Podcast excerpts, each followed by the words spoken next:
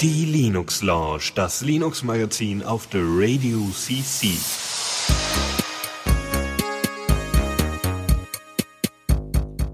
Und damit einen wunderschönen guten Abend hier zur Linux Lounge Nummer 175. Diesmal mit dem Lukas. Nee, ich bin nicht hier. Nicht? Okay, dann nicht. Nee. Dann nur der Faldrian. Oh. Oh. Nee, okay. Du bist doch Äh. da. Ja. Gut. Prima. ähm, ja, äh, sonst wüsste ich auch nicht, was ich so, was ich hier bereden sollte, wenn du nicht da bist. Ich mir so, ja, ähm, also Themen nee, habe ich hab dann keine nicht. Lust. Tschüss. Ja, genau. Bäh, ich geh jetzt frühstücken. Ja. Ja, ja, und Tuxi ist auch da, aber nicht hier im Stream, sondern äh, ungewöhnlich erstmal zu Hause, wenn die Linux Launch anfängt. Krass. Muss am neuen Wohnort liegen. So, äh, wir haben wieder einige Themen und ähm, ja, weiß nicht, irgendwas passiert in letzter Zeit? Alles gut? Äh, ja. Cool. Voll gut. Hm. Ich habe immer noch ein neues Handy. Also das Gefühl von neuem Handy ist noch nicht ganz verflogen. Cool. Also du entdeckst immer noch neue Dinge, wie es sich praktisch irgendwie, wie es gut ist oder was? Ja, ich rede jetzt mit ihm. Oh je. Solange es nicht anfängt, irgendwie äh, äh, sich zu beschweren oder irgendwie. Nee, nee, es ist ganz artig und antwortet. Oh ja, wie nett. Mhm, cool. Nö, ich hab äh, mich tatsächlich jetzt mittlerweile an das äh, BeyondPod V4 Update gewöhnt. Ich auch. Ja, ich habe nämlich die passende Einstellung gefunden, um das wieder benutzbar zu machen. Mhm. Ja. Denn man kann hatte ja so Sachen wie, dass äh, ich immer zweimal klicken musste, um überhaupt eine Folge runterzuladen. Ähm, weil ich es einmal zu meinen Episoden hinzufügen und dann auch auf Runterladen drücken musste. Okay, krass. Also, Aber da kann man zum Glück irgendwo in seinen Player-Einstellungen das äh, Streaming ganz deaktivieren und dann kriegt man direkt einen Download-Button. Also dann heißt es direkt äh, diese Episode runterladen. das habe ich schon immer. Ja, ich hab das noch nie mich drum gekümmert, weil ich bei mir das ja immer gemacht habe mit gelesen markieren und sowas Mhm. und die dann entsprechend so gehandhabt habe und das habe ich jetzt auch drin, das ist gut. Ich finde zwar habe zwar keine Ahnung mehr, wie man Episoden überhaupt löscht, weil äh, ich will die nicht manuell löschen, aber alle gespielten löschen kann ich auch nicht, weil die gespielten werden ausgeblendet und alles ein bisschen verrückt, aber ich habe genug Ja. Speicher auf dem Handy, ich kümmere mich da später drum. Ja, also es ist halt immer so, ich glaube, automatisch löscht er sie nach 30 Tagen. Er weiß nicht, wenn man es eingestellt hat, ne? Das will ich Äh. halt nicht. Ich habe äh, sowohl automatisch löschen nicht eingestellt, als auch äh, also weder nach Zeit noch nach Anzahl. Mhm. Weil bei der Anzahl, hast du es mal ausprobiert? Ich hätte da die Angst, dass er mir auch anfängt, Episoden zu löschen, wenn ich mehr als zum Beispiel 20 Stück habe, die ich aber noch nie gehört habe. Nein, du machst es ja pro Feed. Von daher, ähm, ich Ja, aber wenn ich in einem Feed genau mehr ein. als 20 Folgen habe und es kommt die 21. hinzu, dann löscht er mir die letzte weg, obwohl ich äh, die letzte noch nicht gehört habe. Mhm. Ja, das will ich ja überhaupt nicht. Ich würde eher sowas machen wie ähm, ähm, lösch, behalte mein oder lösche meinetwegen äh, gespielte äh, Episoden nach 20 Tagen oder sowas. Sowas brauche ich. Damit Ja, ich die Chance habe, mir nochmal wieder was anzuhören, aber dann auch wirklich das Zeug einfach weg ist. Mhm. Also was ich nett äh, oder was ich immer mache, ist irgendwie der Default ist dr- drei Episoden behalten, danach löschen. Ähm, und für manche Feeds, also für die meisten geht das oh- ohne Probleme, weil ich halt irgendwie, wenn es halt so viel aufstaut, dann ist es halt auch okay. Also das sind dann irgendwie eventuell Sachen, die ich einfach dann, wo ich dann nur die neueste Episode höre und egal ist, wenn, wenn ich eine äh, überspringe. Okay. Ähm, und sonst, wenn es halt irgendein Feed ist, wo ich halt viele Episoden gerade höre, also irgendwie Sachen aufhole oder so, dann äh, sage ich nochmal extra hier, äh, speicher mal mehr. Okay, ja gut. Ja, mm, nee, ich, ich mag nicht automatisch löschen. Ich habe aber gerne so eine Liste wie, übrigens, das hier sind alle deine gelesene Episoden von all deinen Feeds. Und dann habe ich einen Knopf, ja, ich will die jetzt Mhm. entfernen. Sowas wäre gut. Ja, ja Naja. was ich ein bisschen schade finde, also ich benutze das Smart Play Feature recht stark. Ich überhaupt nicht. Eignet dich Ja. das für irgendwas? Ne, ich sag halt hier, äh, von jedem Feed füg mal eine Episode hinzu. Okay. Oder mehrere bei Bedarf. Mhm. Ähm, Und das hörst du, hörst immer schön bunten Mix von allem. Jupp. Okay. Und ähm, ich habe das immer so gemacht, dass ich im Grunde in irgendeinem Update haben sie es eingeführt, dass man eine, also dass man eine, äh, eine Playlist halt da hinten an, ans Ende nochmal die neuen Smart Play Geschichten ranhängen kann.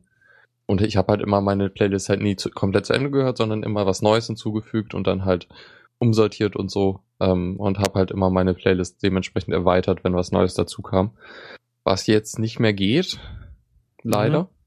Okay. Und ähm, du hast nur noch, äh, du hast jetzt auch die Möglichkeit, mehrere Smart Play Playlisten anzulegen. Allerdings ist das eher so ein generieren, also du hast immer auf zu einem Zeitpunkt immer nur eine Playlist, die du abspielen kannst. ja. Und wenn du dir halt von einem anderen Ding eine Smart Playlist generieren lässt, wird die andere halt komplett verworfen. Beziehungsweise du kannst halt sagen, okay, ich will jetzt die gleiche Playlist nochmal neu haben und dann schmeißt du halt auch alle raus, die irgendwie gelesen wurden und so.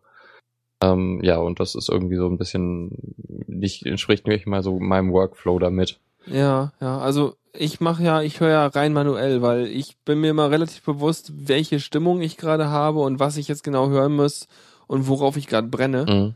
Und Also- deswegen brauche ich das, Ja. dass ich manuell sage, jetzt will ich gerne die beiden Folgen von dem Podcast hören und danach wahrscheinlich die anderen Folgen, aber dann habe ich immer so Sachen, die will ich grundsätzlich mal hören, aber die hängen in meiner Playlist drin und wenn dann gerade irgendwas Frisches rauskommt, wie weiß ich, neue Folge von Netzpolitik, dann ziehe ich die in die Playlist, ziehe die ganz nach oben und fange an, die zu hören und höre dann später da Mhm. weiter, wo ich vorher war und so. Entspricht eigentlich auch meinem Verhalten, nur dass ich halt die, die Sachen kommen alle automatisch in meine Play Playlist und ich sorti- sortiere sie dann. Nach Ach so. dem, was ich gerade zuerst Also du kannst will. die dann noch sortieren, nachdem die eingefügt Genau, wurden durch ja. Smart-Zeug. Okay. Naja gut, ich sehe es ja eh immer. Ich habe ja nicht so hunderte von Feeds, sondern ein paar weniger. Dann sehe ich ja ich mal. habe ich hab nur noch, äh, er zeigt gar nicht mehr die, die Anzahl der Feeds an, das ist doof. Das ist, um dich nicht zu deprimieren. Wie mit Stapel Ich, ungelesener ich habe Bücher. es ziemlich krass reduziert. Okay. Also ich habe einmal komplette, das, also komplett alles neu gemacht und halt äh, nur noch das wieder reingenommen, was ich halt unbedingt gerade hören will. Okay. Ich kann tatsächlich Naja. nicht rausfinden, wie, Ja, äh, gut. wie viele ich ha- Können wir ja irgendwann habe. nochmal vorbereiten, wenn wir nochmal eine Power Goko aufnehmen. Jupp. Weil muss ja auch nochmal wieder, dann können wir nochmal in Ausführlichkeit darüber reden, würde ich sagen. Kommen wir also nun diesmal zum Rahmenprogramm hier ähm, und legen direkt los. Neues aus dem Repo. Ja, du kannst dich auch räuspern während des Jingles, aber ich habe das Mikrofon trotzdem nicht zugemacht, Ah, weil ich es einfach Super. offen lasse hier. ja, muss ich mich selber muten. Ja, es macht nichts. Ich, äh, wir haben neue Sachen. Es gibt mal wieder ganz viel Firefoxer. Genau. Äh, Firefox hat Geburtstag. Ähm, Gehabt? Dazu später mehr. Oder Ja. nicht? Ja, ja, ja. Äh, genau. Am Und 10.. äh, sie haben eine Special äh, äh, Special Release äh, Version 33.1 rausgebracht. okay. Ähm, ja, ist irgendwie, ja, sie wollten halt irgendwie zum Geburtstag nochmal was Besonderes rausbringen und äh, das Ding hat halt ein paar nette Features. Wie zum Beispiel den Vergessen-Knopf. Ähm, sie haben es jetzt halt recht einfach gemacht, die Chronik und Cookies und so zu löschen. Und halt, es gibt halt direkt einen Knopf, den man sich irgendwo hinlegen kann. Das ist so Äh. der, das ist so wie die Pille danach, ne? Dieser Vergessen-Knopf. Ja, ja. Blöde Analogie, leichter zu aber. beschaffen. Hm? Leichter zu beschaffen. Ja, richtig, hast recht. Aber so wie, oh Gott, ich bin jetzt völlig ungeschützt eine Stunde durchs Internet gesurft. Ich muss das jetzt wieder wegmachen. Mhm. Ja, also deswegen denke ich mir, so ein Feature wie, ja gut, es passt vielleicht zu unserer Zeit und so, aber ich überlege mir mal lieber vorher, wenn ich privat surfen will, zumal, ähm, dass schon noch ein Unterschied ist, ob du hinterher gesagt sagst, forget, oder ob du gleich einen privaten Browser öffnest. Mhm. Ähm, und Tuxi sagt, das Vergessen gab es schon vorher. Tuxi, du benutzt auch die Nightly-Version.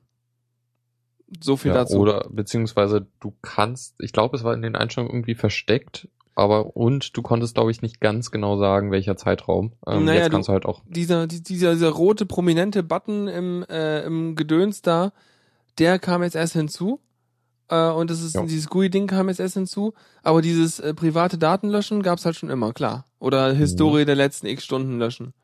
Ja, Das ist genau. Ich, ich habe es mir gerade angeschaut, da kannst du halt sagen, letzte Stunde, letzte zwei Stunden, letzte vier Stunden, heute oder alles. Ja, genau. Und soweit ich das verstanden habe, kannst du hier halt auch genauer sagen.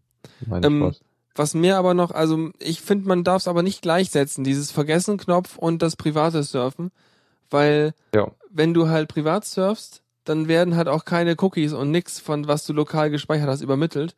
Und wenn du dann surfst, also normal surfst, dann wird alles übermittelt und alle deine Session-Daten und so werden übermittelt und du löscht halt nur hinterher Zeug raus, was neu dazugekommen ist in der Zeit.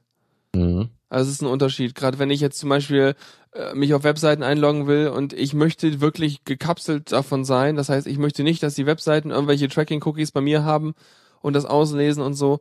dann muss ich den privaten Modus verwenden, weil sonst funktioniert es halt nicht. Ja.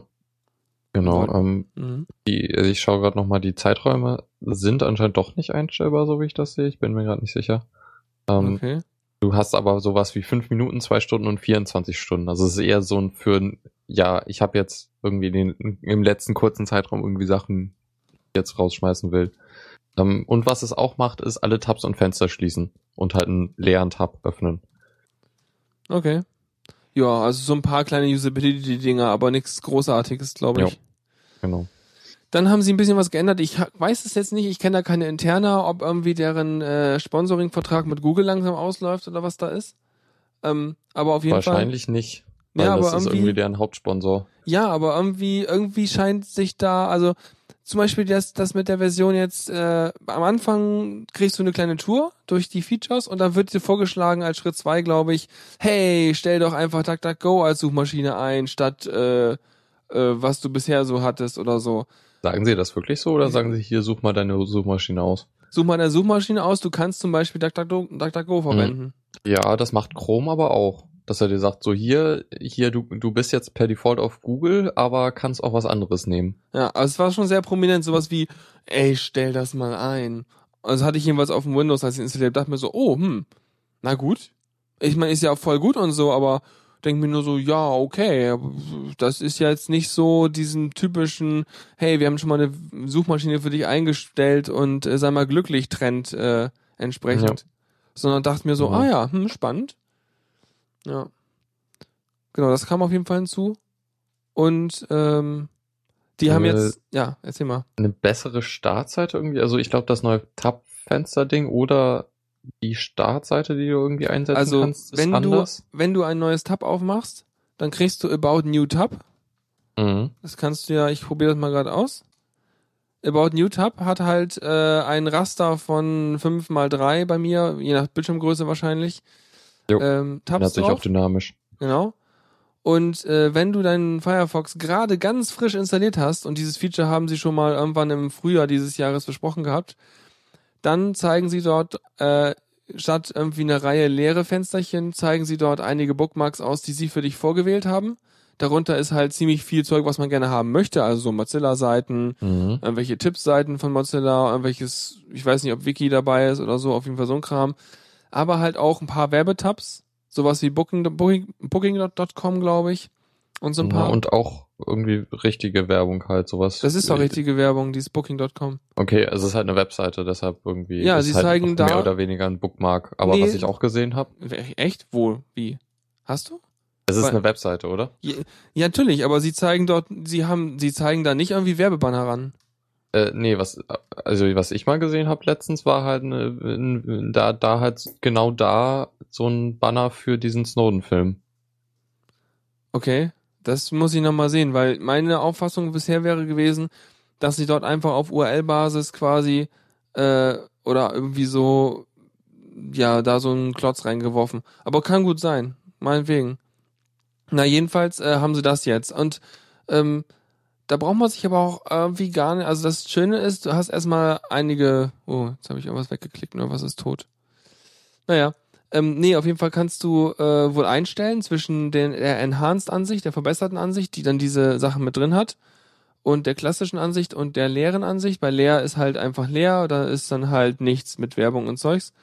Und hier ist es auch so, dass die Werbung halt nur angezeigt wird, wenn du exakt gar nichts in deiner Historie hast. Sobald du mindestens 15 verschiedene Domains angesurft hast, ist deine Liste da auch voll und du kriegst keine Werbung mehr angezeigt da. Ja. Genau, ich glaube, wir hatten damals auch gesagt, dass es eigentlich okay ist. Ja, ich finde das voll in Ordnung.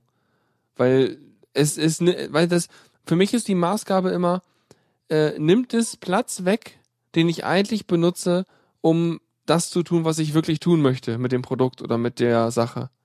Ich meine, bei Fernsehwerbung ist das klar, da wird Bildschirmplatz weggenommen, während ich eigentlich einen Film gucken will. Bei Bannerwerbung ist das klar, da will ich eigentlich einen Artikel lesen und da ist ein Banner im Weg. Aber in diesem Fall ist es so, ich habe ja sowieso nichts, was ich da darstellen möchte. Dann stört mich auch nicht, wenn da eine Kachel von irgendwas ist. Ja. Also von daher, ja. Und dann haben sie noch die Developer-Version rausgebracht. Genau, die ich etwas interessant fand, weil, also das ist im Grunde jetzt der Aurora-Channel, was zwischen Nightlies und Betas war, richtig? Äh, ich glaube ja. Das ist so, so eine Art, ja, so eine Art Alpha war. Jo.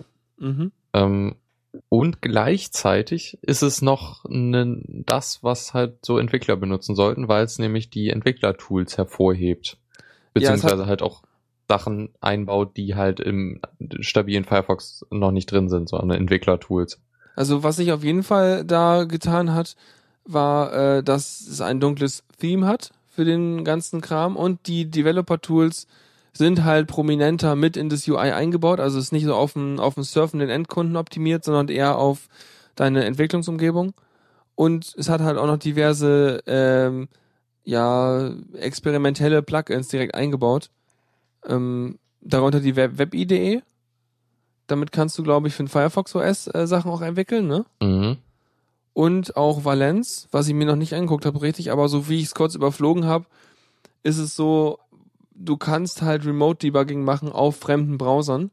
Also normal ist es so, du machst dein JavaScript-Debugging bei dir im Browser, das geht. Was ich auch schon gemacht habe, ist JavaScript-Debugging auf einem angeschlossenen Android-Phone im Firefox da drin. Das ging auch. Und mit dem Firefox OS natürlich dann genauso. Aber was dieses Ding wohl können soll, ist über die ähm, Debugging-Schnittstellen vom Chrome und vom Safari äh, und vom iOS dann halt auch ähm, sich dort reinloggen und dann kannst du halt mit deinen Firefox Developer Tools über die Debugging-Schnittstelle den Code auf dem fremden Browser debuggen.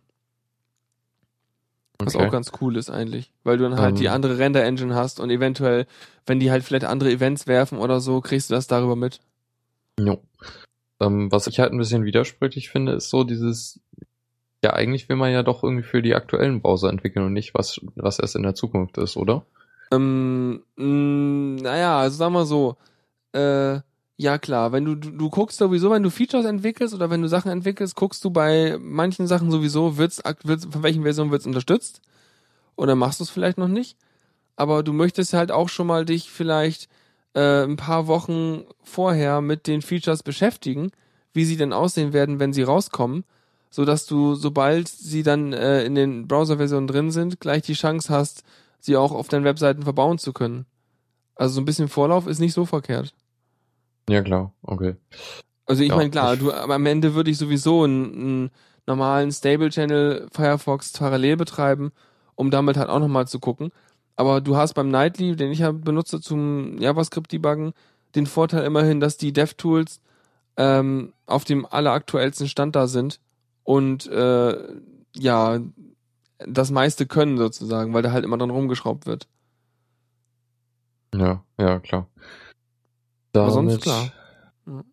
Ja, es ist halt auch irgendwie Webentwicklung ist teilweise doch etwas kaputt. Wir haben halt im Softwareprojekt das Problem, dass äh, wir auf Firefox 24 beziehungsweise alte Chrome-Versionen angewiesen sind. An die Firefox-Version kommt noch kommt man noch ran und es ist mehr oder weniger eine, eine LTS-Version.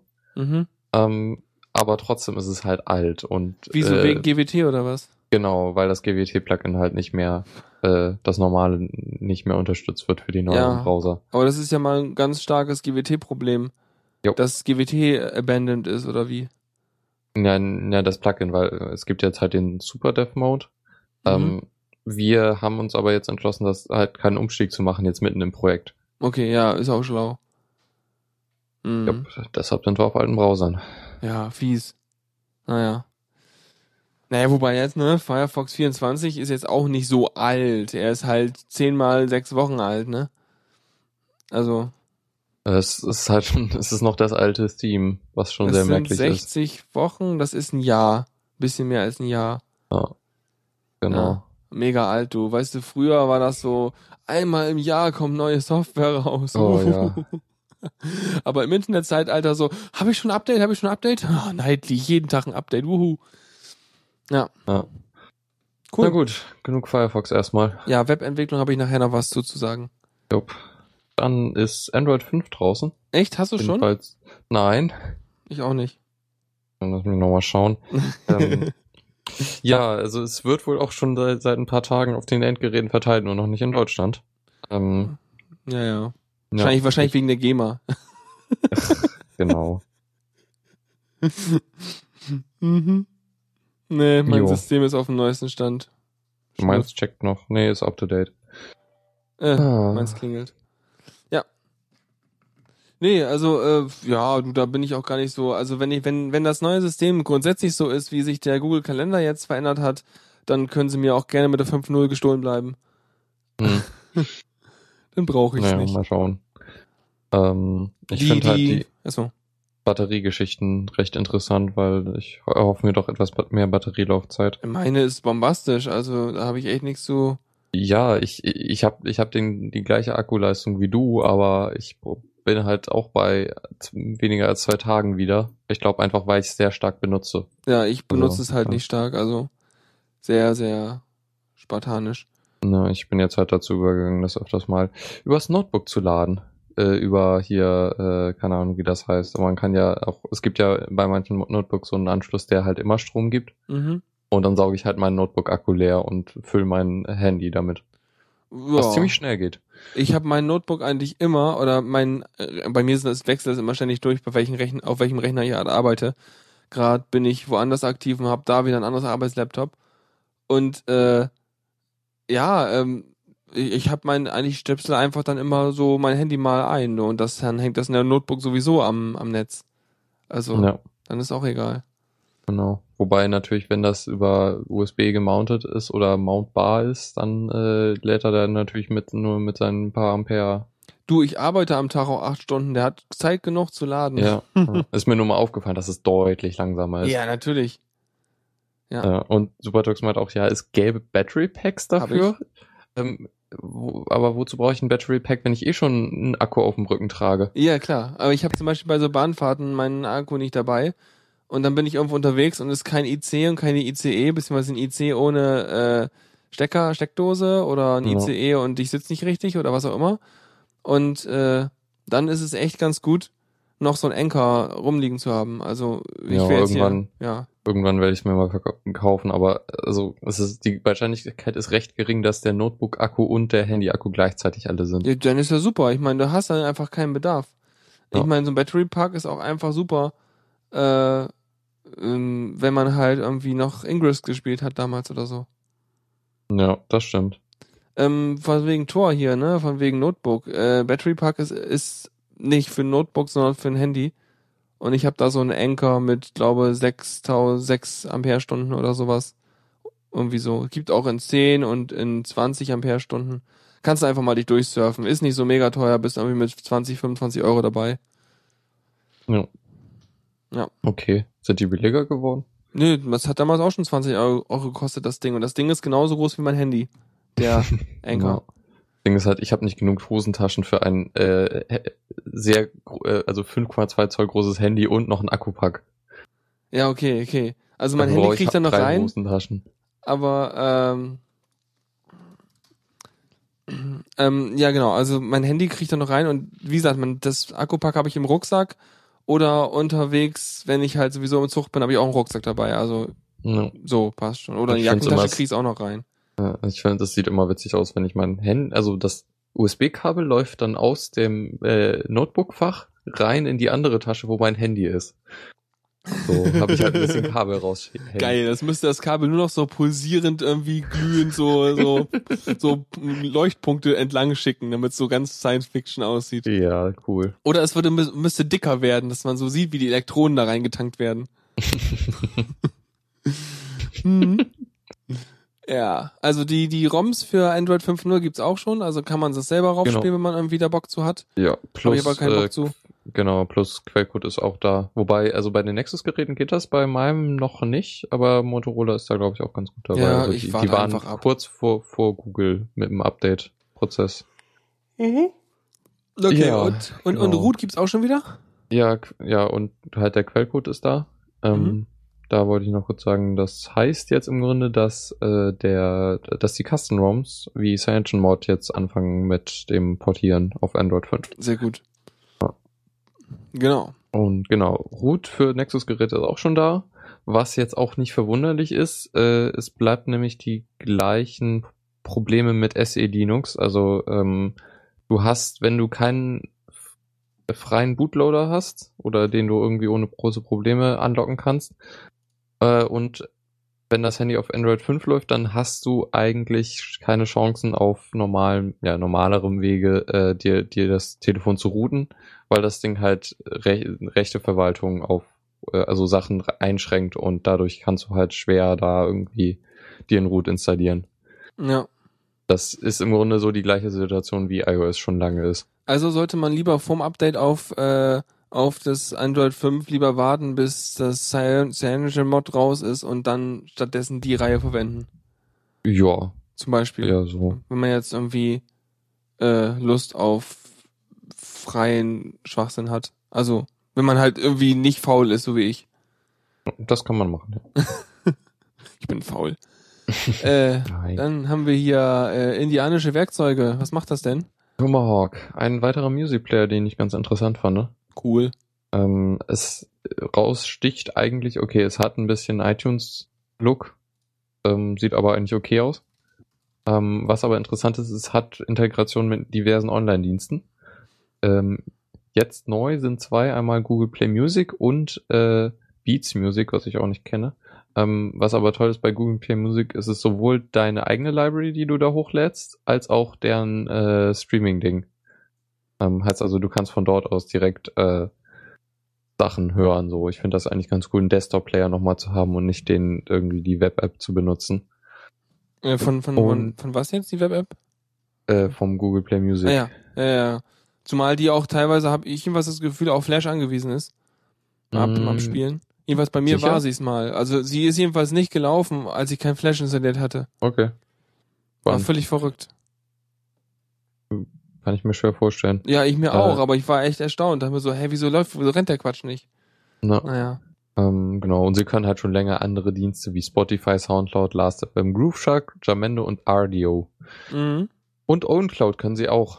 Das ist ja nett. Das finde ich cool. Ich meine, ich Ja. habe zwar nicht so viel Space, ich habe letztens mal geguckt, ich habe echt knapp 10.000 Lieder auf dem auf dem äh, Google Music liegen. Ähm, Mhm. und wenn man sich überlegt, dass ich da irgendwie so ein, keine Ahnung, pro Lied sind das mal so locker 4 bis 5 MB. Ähm, das ist schon eine Menge und ich hätte mal nicht eben irgendwie so 50, 60 Gigabyte äh, Webspace für meine Musik so, damit ich es in OwnCloud reinlegen kann.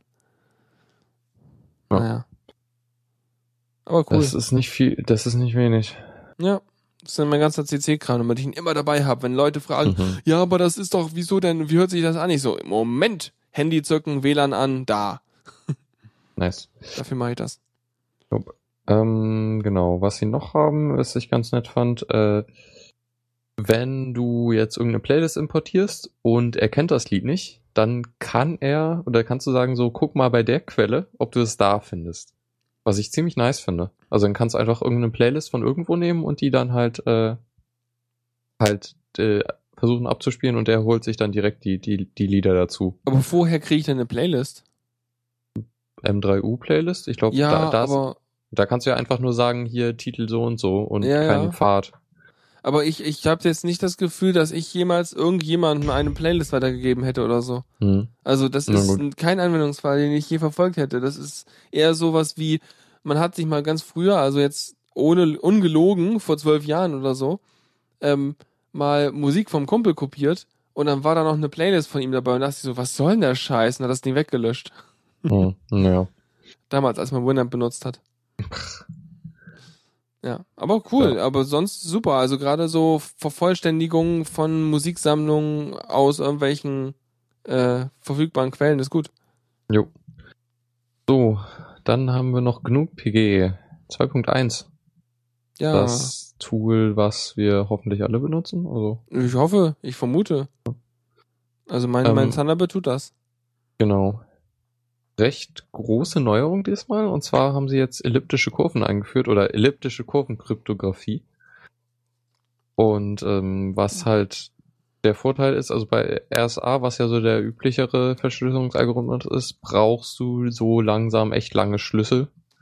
Ähm, und da, die sind dann irgendwann etwas schwer zu handhaben, beziehungsweise dauert es dann halt auch lange zum Verschlüsseln. Okay. Und elliptische Kurven führen halt dazu, dass die Schlüssel nicht so lang sind. Ähm, Im Detail weiß ich auch nicht, wie die funktionieren, werde ich irgendwann im Studium vielleicht mal rausfinden. Hm. Ähm, wurde uns mal irgendwann erzählt, so ja, hier übrigens, so, so macht man erst A, das müsst ihr mal selber rechnen und es gibt elliptische Kurven, die sind halt noch cooler. Ja. Ähm, viel mehr habe ich dann noch nicht mitgekriegt. Vermutlich so ein, so ein, so ein äh, Hipster-Kram mit äh, vernünftigem Background. Also so, Genau. ja, wir machen jetzt hier elliptische Kurven und äh, es ist, die Mathematik ist ein bisschen komplexer, aber es ist eigentlich voll geil. Finde ich gut. Es Ja, ist auch schön, dass es Software gibt, die das für mich macht, weil ich hätte keine Lust, das selber zu rechnen. Ja, das will man auch nicht. Ähm, was, was sie halt unterstützen, sind so NIST-Kurven und Brainpool-Kurven, die vom BSI äh, au- rausgegeben werden. Ja, und die So Ni- NIST ist das äh, amerikanische Pendant. Also Okay, es ist ja gut. dieses, das Institut, das NIST ist das Institut, was den, äh, den SHA-Standard festlegt und diesen ganzen Kram. Und Okay. also dass diese die Kryptostandards äh, für Amerika standardisiert. Ja. Die haben auch damals so Ausschreibungen gemacht für äh, den Nachfolger für MD5 und so. Äh, also was es da so gibt als nächste kryptografische Hash-Funktion, die gut läuft, gut läuft. Ja. Ähm, was sie auch noch weiteres unterstützen, ist, nennt sich Curve 25519. Ähm, allerdings nur zum Signieren. Ähm, Mhm. Und da soll halt der Support auch noch reinkommen für halt richtige Verschlüsselung und ähm, Brainpool und NIST Geschichten sind wohl irgendwie so ein bisschen in der Kritik und äh, 22 25519 soll wohl besser sein und wird dann auch, wenn es unterstützt wird, vollständig der äh, Standard sein. Das ist gut. Also ich, ich weiß jetzt nicht, von wem dann jetzt diese, diese Curve da entwickelt wurde. Müssen wir auch noch wissen, halt, wer dahinter steht. Ja, Also, ja. scheint wohl vertrauenswürdiger zu sein. Genau, darum geht's ja, würde ich behaupten. Ja. Okay, ähm, haben wir noch was? Äh, nee. Gut, dann, dann flashen wir einfach weiter. Newsflash. Yay, wir haben News. Wir haben äh, News von Microsoft. Was Ja. wollen die denn bei uns hier auf dem, auf dem Schulhof? Schon einiges. Sie wollen uns ein ganzes Framework verkaufen. Äh, echt? Kaufen? Ja. Schenken? Denken, genau. Äh, sie, oh, äh, Microsoft hat angekündigt, .NET komplett Open Source zu stellen. Also das ganze oh mein Ding. Gott, die Hölle, die Hölle friert, friert zu.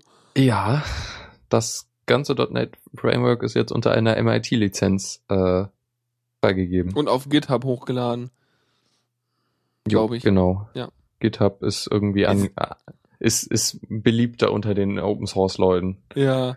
Aber das hat mich so verrückt, also das, aber das, das wirkt so unwirklich. Es wirkt wie Satire, wenn du auf GitHub gehst und siehst da einen Microsoft-Account. Dann denkst du dir so, ey, lol, Blizzard, ich mein, was machen die hier? Also, äh, hallo?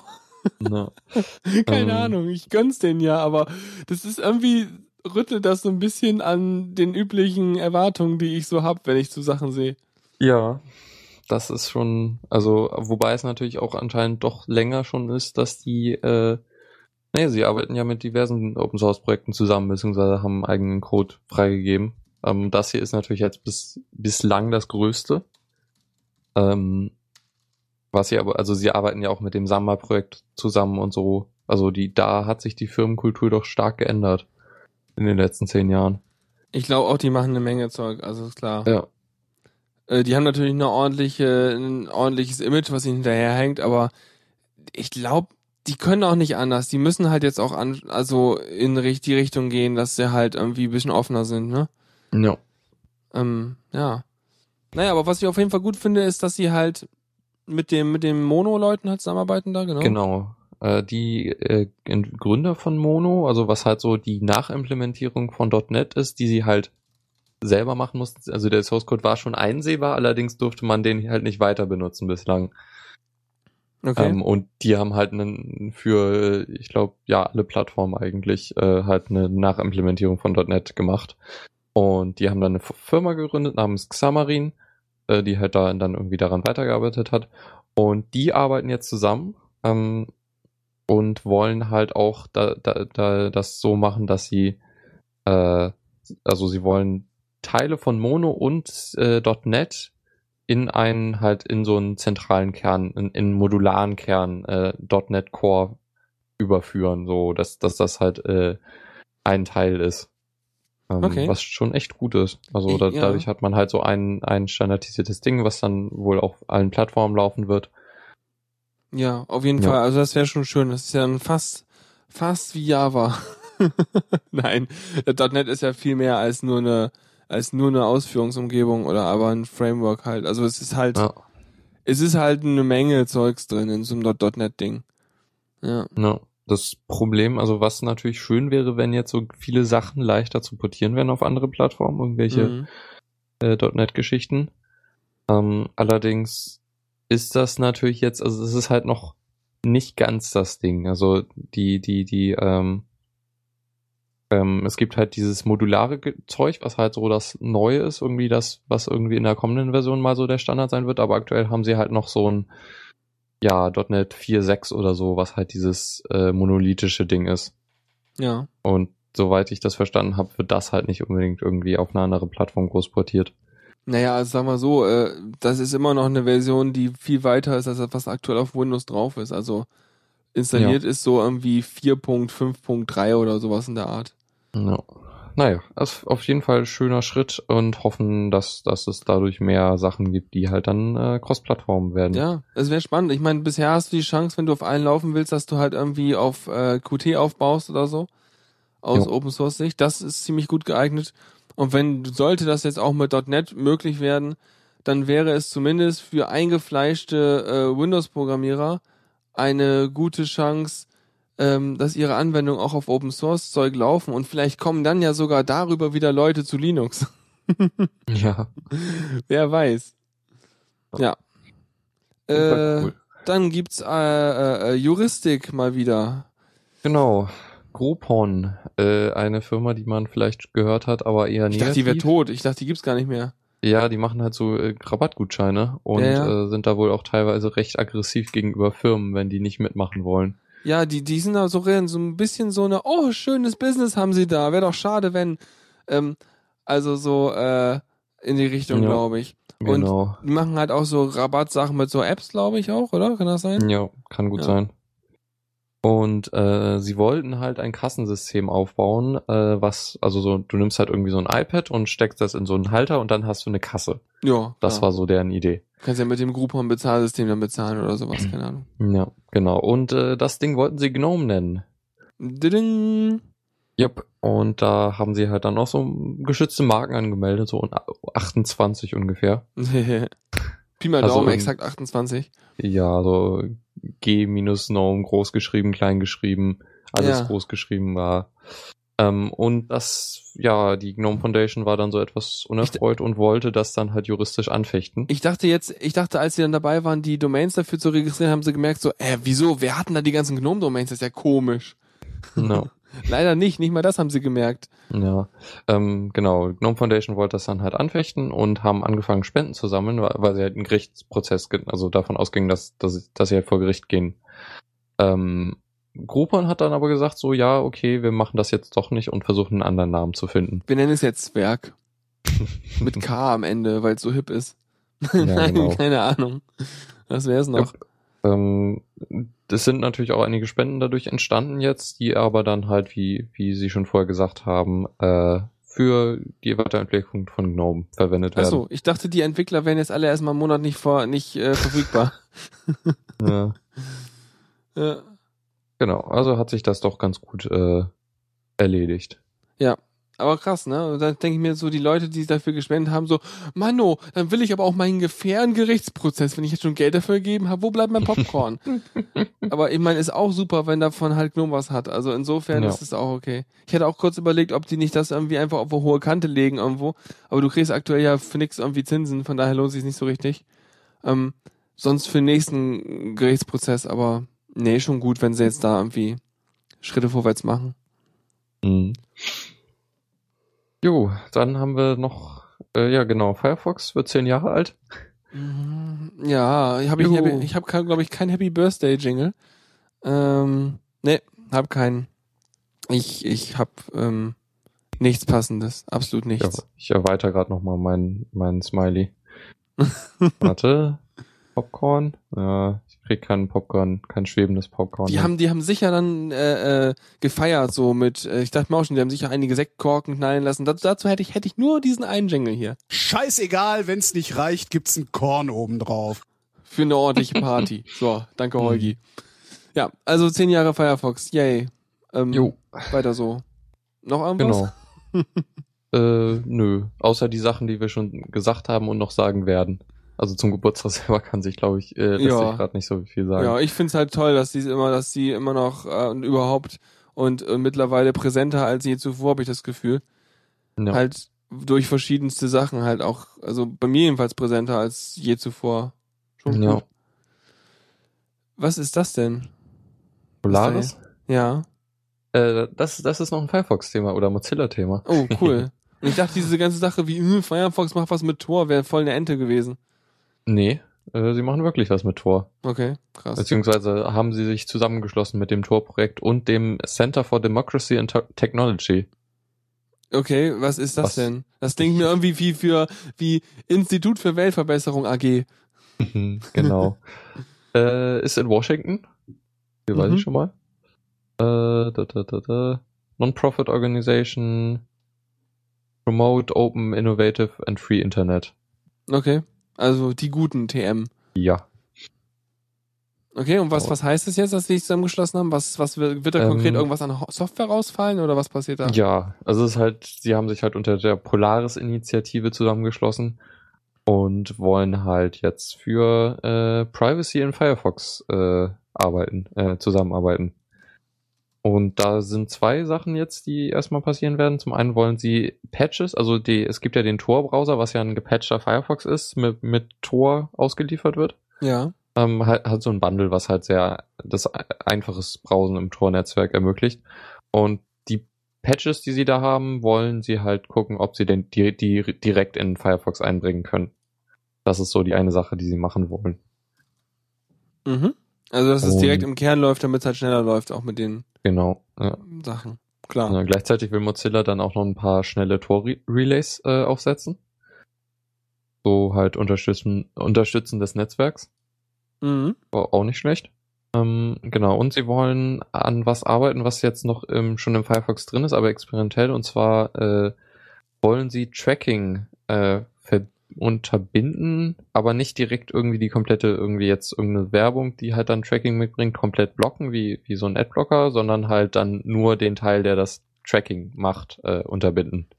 Also das heißt, sie filtern Header raus und sowas. Ja, irgendwie sowas. Also du musst ja Sachen, du musst ja, also es ist erstaunlich, wenn man sich manchmal an, anguckt, es gibt ja so äh, Seiten, die dir anzeigen, wie unique dein Browser-Footprint ist. Also die Menge und Kombination an Mhm. Headern, die du übermittelst. Ja. Und da möchte man ja einen möglichst generischen Browser haben, äh, was irgendwie verrückt ist, weil wenn man jetzt anfängt und sagt, ah, ich übermittle einfach keinen User Agent und kein irgendwas, dann wirst du erstmal viel spezifischer, weil es viel weniger Browser gibt, die sowas nicht tun, was ja, völlig das ist- verrückt ist. Das ist stimmt, ja. So anti-intuitiv so. Ja. Ähm, ja, bin mal gespannt, wie sie das machen wollen. Auf jeden Fall eine gute Sache. Das ist so ein bisschen wie der Privoxy, ne? Kennst du die noch?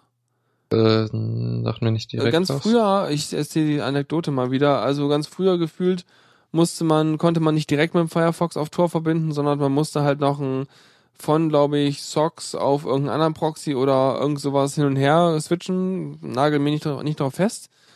Und da musste man halt ein Programm wie Privoxy dazwischen packen.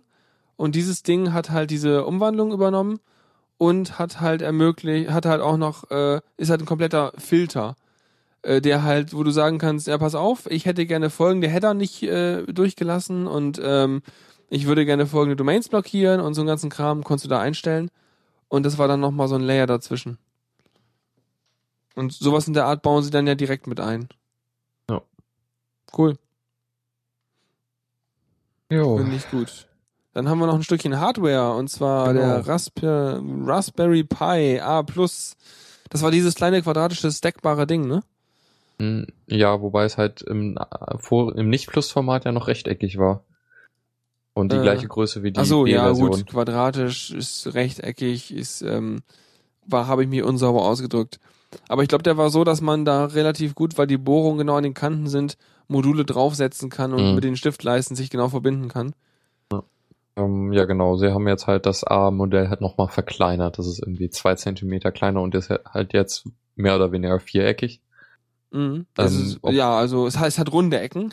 genau. Das war vorher auch schon an viereckig, nur nicht Ja. quadratisch.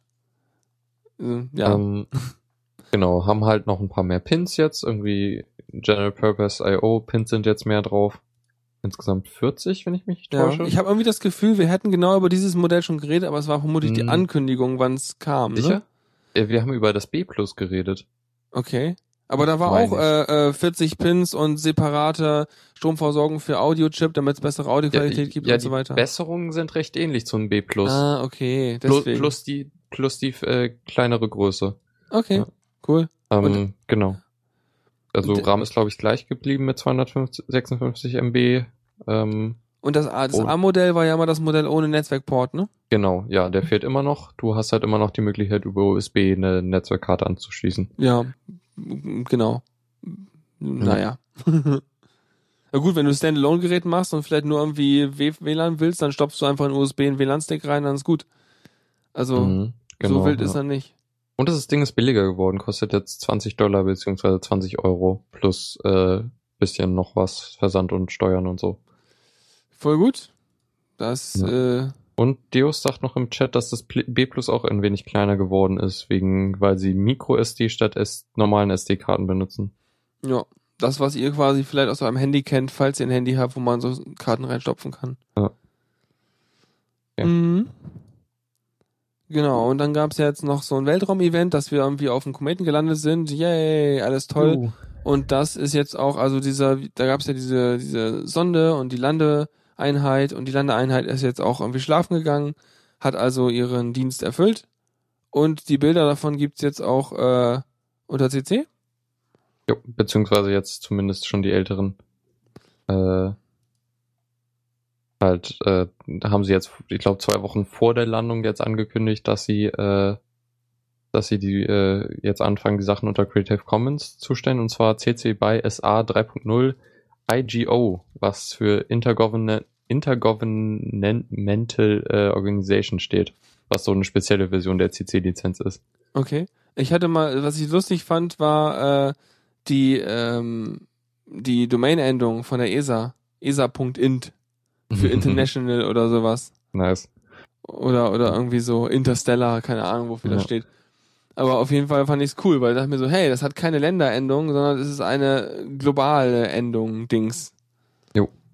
Mhm. Das ist schön. Genau, und sie wollen das noch rückwirkend für die älteren Bilder machen, sofern sie die Rechte dafür haben. Mhm. Kann So, man Kometenbilder remixen. Cool. Genau, also int, .int ist eine generische Top-Level-Domain, die ausschließlich an internationale Organisationen sich richtet. Cool. Sie wurde 88 eingeführt.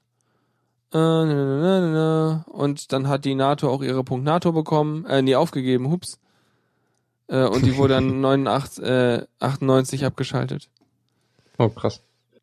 Geht's ja wieder los mit den äh, Domains. Ja, äh, und- Punkt, Punkt Firma oder Und Punkt bei ESA, das ist ja eigentlich eine europäische, die können auch im Prinzip die .eu verwenden. Hier steht halt, dass die Europäische Union zunehmend dazu übergeht, halt anstelle von int EU zu verwenden, aber ich finde int auch cooler Mhm. irgendwie. Jo. So, super. Dann äh, äh, äh, ab in die Spielecke. Ähm, Knopf. Zockerecke.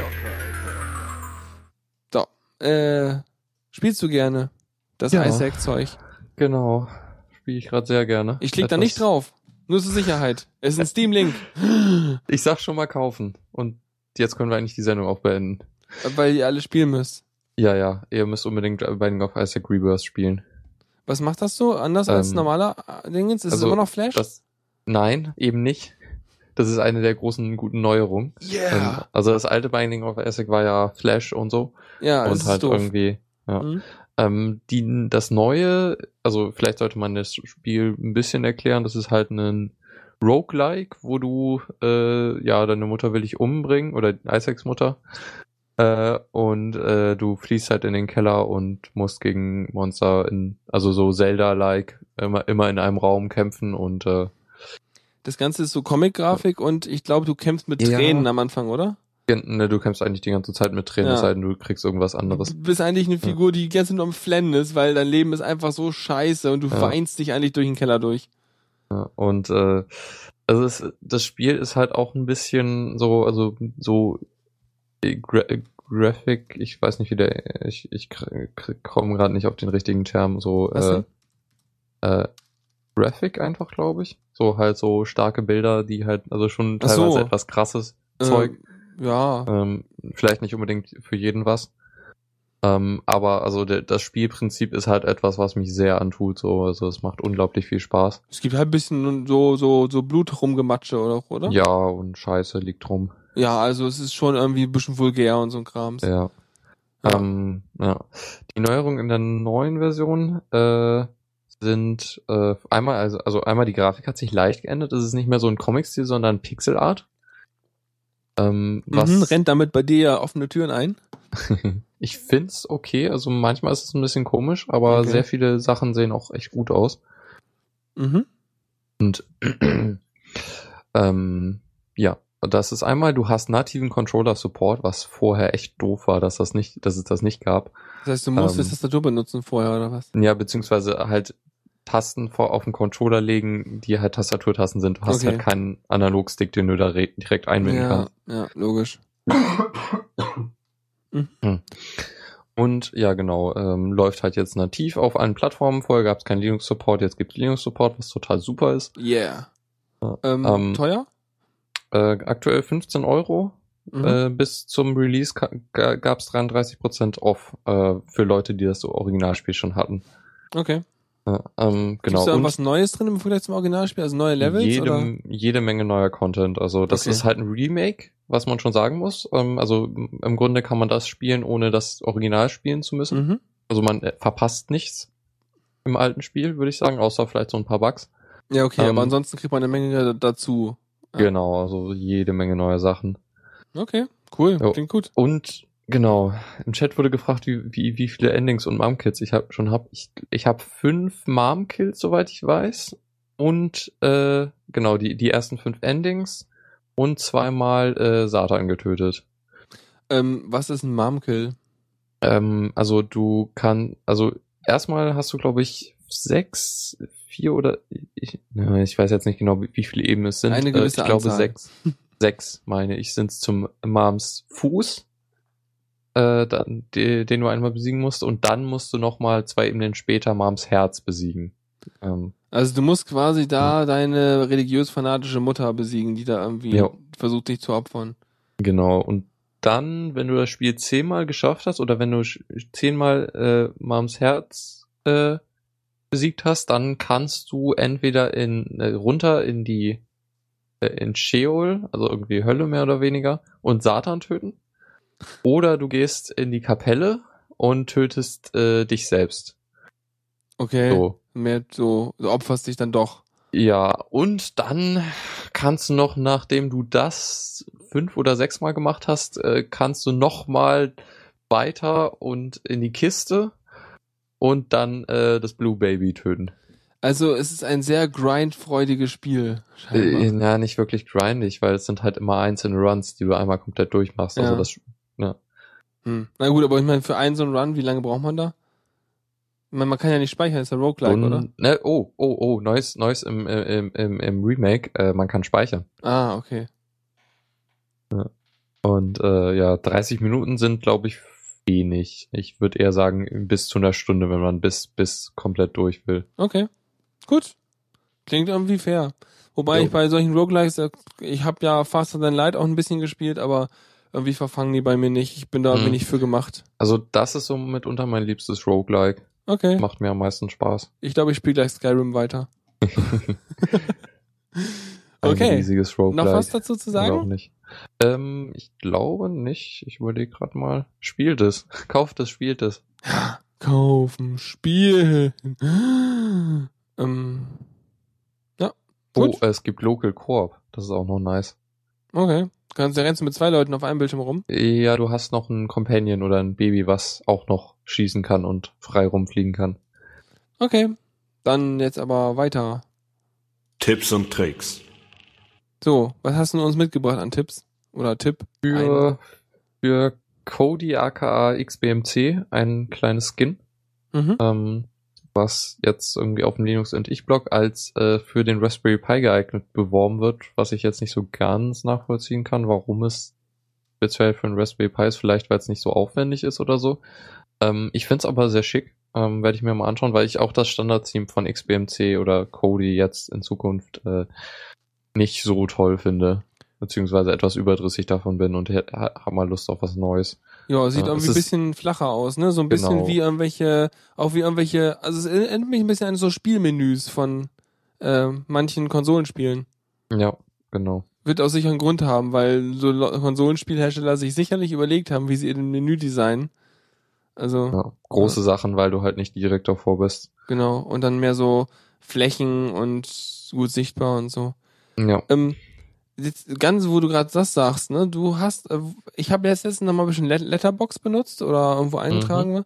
Und du hast mal gesagt, Letterbox hättest du dir vielleicht angeguckt, aber du bist dann irgendwie zu tr Trakt. Ich Äh, bin halt schon länger bei Trakt, weil es genau. halt auch, Serien kann. Ja, und da ist mir eingefallen, ja, macht eine, ist total sinnig eigentlich. Vor allem, wenn dir dann dein XBMC auch noch automatisch einträgt, dass du den Quatsch gesehen hast. Genau. Wobei ich wobei es das für, für Letterbox wahrscheinlich auch gibt. Nee, gibt's nicht. Die haben Oh, nämlich krass. keine offene API. Oh, das ist nicht schön. Dirt. ja, haben sie nicht. Deswegen, weil genau danach hatte ich eigentlich gesucht, aber ähm, nö. Weil ich hätte halt nämlich auch gerne direkt die Integration, dass ich halt im XBMC mir dann irgendwie einen Film sehen nehmen kann oder irgendwas und dann direkt als Tab oder so dazu sehe, wie dann da die Bewertung auf Letterbox oder auf Trakt oder so dazu ist und so. Ja. Ja. Naja, mal gucken. Ich habe aber auch, weiß aber auch nicht, ob ich mein Filmguckverhalten, ich meine, ich habe mein Filmguckverhalten sowieso schon in Letterbox reinge, reinge geschmissen. Ähm, aber es gibt zum Glück einen coolen Skript, um sein Letterbox-Zeug zu exportieren und wieder bei Trakt äh, zu importieren. Nett. Okay, also die Richtung existiert wohl. Ja, ja. Man kann nämlich sein Ta- F exportieren, wenn man seinen Kram bei Letterbox importieren will, muss man Pro-Mitglied sein. Oh, okay. Also exportieren geht. Also von daher wechsle ich vermutlich mal zu Trakt. Trakt Gut, TV. dann kann ich Ja. dich auch als Freund hinzufügen. Juhu, lass uns, oh ja, lass uns doch äh, noch mehr Daten in äh, zentralistische Anbieter, ähm, ja. Wir brauchen ein Truck TV mit Federation. Oh Gut. ja. Äh, einen habe ich noch. Und zwar habe ich in letzter Zeit mal wieder ein bisschen mehr Webentwicklungszeug gemacht, nicht zuletzt auch für Diaspora irgendwie einige Sachen gemacht. Und aber auch beruflich ein bisschen so CSS, JavaScript, HTML-Zeugs. Und klassischerweise habe ich das bisher immer in äh, Genie gemacht. Also was halt einfach ein netter kleiner Source-Editor auf Linux ist. Aber das Ding kann halt so Sachen, aber es kann nicht viel. Ähm, aber es geht schon. So. Und naja, mir fehlte so ein bisschen da so dieser Projektbezug oder so. Ähm, ja, okay, Genie ist Multiplattform, aber ich habe es auf Linux benutzt. Ähm, und dann habe ich mir jetzt mal Aptana Studio angeguckt, was so ungefähr 5000 Millionen Mal größer als Genie ist. Also es ist halt ein Eclipse auf Webentwicklung äh, spezialisiert. Und äh, es funktioniert eigentlich ganz gut, so als äh, verbesserter äh, Texteditor. Ähm, hat halt auch so ein paar nette Features drin, dass wenn du halt gerade irgendwie eine HTML-Seite am Schreiben bist, dann ähm, kriegst du halt auch dort äh, beim Einfügen von irgendwelchen Ressourcen die Namen vorgeschlagen und so ein Kram und der macht auch so ein bisschen Syntax, äh, Erkennung und Krams.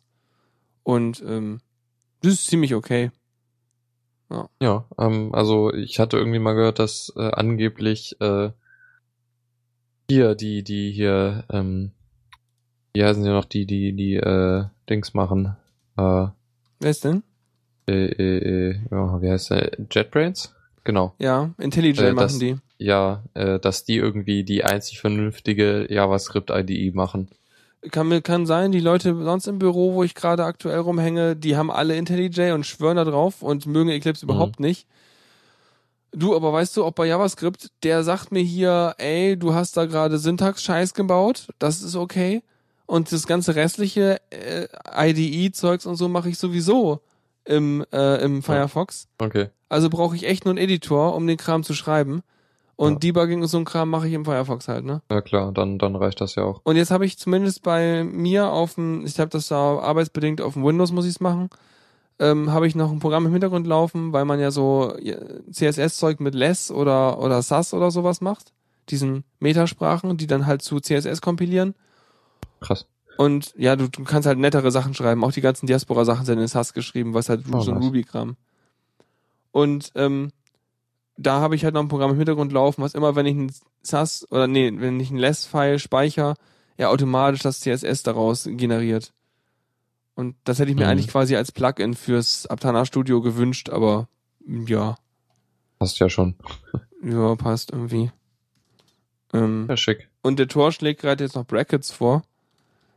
Ähm, Adobe, juhu. aber ich, ich frage mich, es- ich wüsste jetzt nicht, wie ich das installieren soll, weil in meinem Repository gibt's das nicht. Ja, und es ist, also es hat Mac-Screenshots, also da läuft's schon mal. Ah, und es hat Deb-Pakete, okay. Aha. Und das ist auch, soll Und auch irgendwie offen sein, ja? Ja, also es ist auf. GitHub. Also kann ich es mir von GitHub kompilieren. Ja. Naja, ich weiß ja nicht. Vermute mal, im Arch findet man das auch leicht. Das ganze Ding, also ist in JavaScript geschrieben, glaube ich. Okay. Ja, ja. Das war damals so der, der heiße Scheiß so. Also damals heißt, es ist schon ein bisschen her. Äh, zehn. Monate ago steht hier bei License. Ein Jahr zuvor ist die Ignore-File geändert worden. Also es gibt den schon eine Weile. Naja, kann man ja ausprobieren. Also ich habe es noch nicht probiert, vielleicht mache ich's mal. Aber mit dem Aptana-Zeug komme ich ganz gut klar, weil das Schöne ist halt auch, ich habe halt die Power von Eclipse, was die Shortcuts angeht, weil ich bin ziemlich auf die Eclipse-Shortcuts trainiert. So mit Steuerung D und Steuerung Shift F und diesen ganzen Kram. Hm. Und ich habe dann halt auch die Möglichkeit, mir hier zum Beispiel eine, ein File einfach an die Seite zu legen und das andere File äh, daneben und dann parallel an beiden Files zu arbeiten, so einen ganzen Kram. Das Jo. ist einfach mit drin. Ich meine, das können viele Editoren, aber habe mich heute wieder darüber gefreut, dass das geht. Ich sehe gerade, es gibt ein neues IntelliJ. Muss ich mir mal anschauen. Ja, mach mal. Warum auch nicht? Ist aber nicht Open Source. Dafür halt vielleicht. Zumindest die Community Edition. Ernsthaft? Okay. Meine schon. Echt? Hätte mich jetzt gewundert. Weil eigentlich ist IntelliJ immer so ein Kaufdings. Ja, ja, aber du hast ja noch die, die äh, Enterprise-Version, Ach so. die du kaufen musst. Und die ist auch nicht offen, soweit ich weiß. Okay, ich habe doch keine Ahnung. Ich würde sagen, wir machen an dieser Stelle die Kiste zu. Jupp. Und Und wir das. ja, ne? War mal wieder gut, glaube ich. Jupp. Dann, dann, dann vielen Dank fürs Zuhören und vielen Dank für die Kommentare im Chat und äh, bis zum nächsten Mal. Und äh, nicht vergessen, das Radio hat Geburtstag. Sag mal, brauchst du noch Mixtapes? Ähm, ich habe schon zwei, äh, kann aber noch mehr gebrauchen. Also schickt noch mehr Mixtapes ein. Ja, genau, macht mal Mixtapes. Und wenn ihr nicht wisst, was es ist, fragt Lukas hinterher im Chat. Mhm. Äh, dann wisst ihr, was es ist. Es geht um Musik für den Geburtstag am 29.11., also bald, zwölf Tage. Und äh, da wird's ja noch ein massiv Programm geben an dem Samstag, da könnt ihr euch schon mal frei nehmen. Gut, und das war's dann erstmal von uns. Äh, schreibt Kommentare und Zeugs und äh, freut euch und bis zum nächsten Mal. Tschüss. Tschüss. Vielen Dank fürs Zuhören. Die Shownotes findet ihr auf theradio.cc zusammen mit dem Mitschnitt und dem RSS-Feed der Sendung. Solltet ihr Ideen oder Themen für uns haben, dann schreibt uns einfach an kommentar at theradio.cc. Wir freuen uns immer über konstruktive Kritik zur Sendung. Bis in einer Woche.